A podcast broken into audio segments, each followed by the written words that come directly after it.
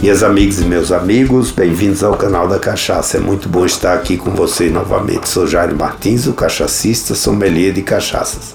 Também sou professor, autor, consultor e conferencista do segmento de bebidas espirituosas, ou seja, destiladas, com ênfase em cachaça no Brasil exterior. Canal da Cachaça tem o propósito de disseminar conhecimento sobre a história, cultura, produção, os tipos, bem como o serviço e apreciação da mais brasileira das bebidas, sempre com estilo, elegância, moderação e legalidade.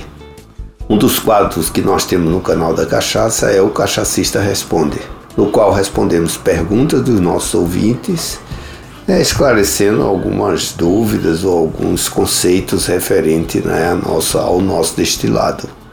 Eu recebi uma pergunta bastante interessante, né, vinda de São José dos Campos, né, do Ralph Correia, né, que nos pergunta: como sabemos se uma cachaça é falsificada?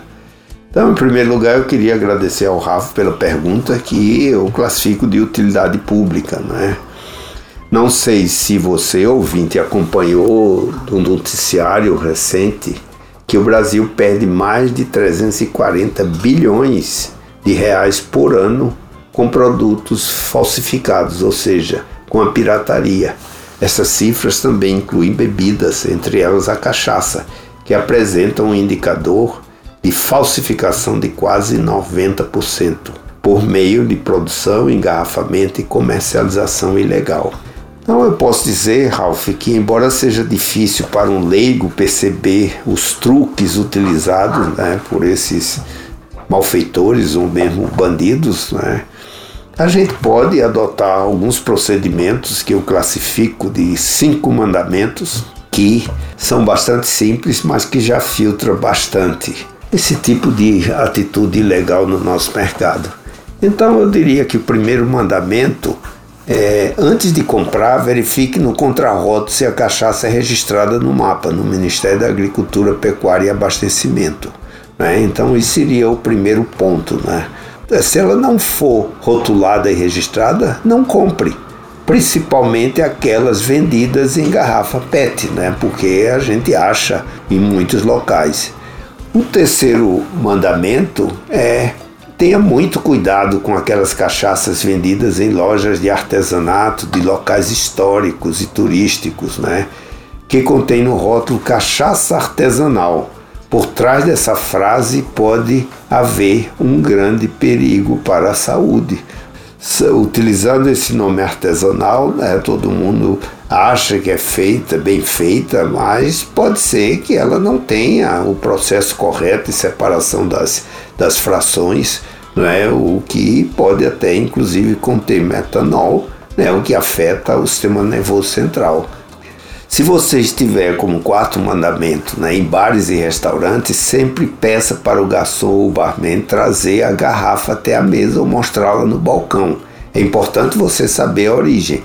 Normalmente, com outras bebidas, sempre o sommelier ou o garçom traz a bebida e apresenta ela, mas normalmente com a cachaça isso não ocorre. Aos poucos isso tem modificado, mas é sempre bom pedir para o garçom ou barman trazer a garrafa até a mesa para que você possa observá-la se é aquela marca que quer tomar, se o rótulo está correto, se tem exatamente ah, o registro no Ministério da Agricultura. Então isso é importante e podemos exigir, né, já que somos consumidores.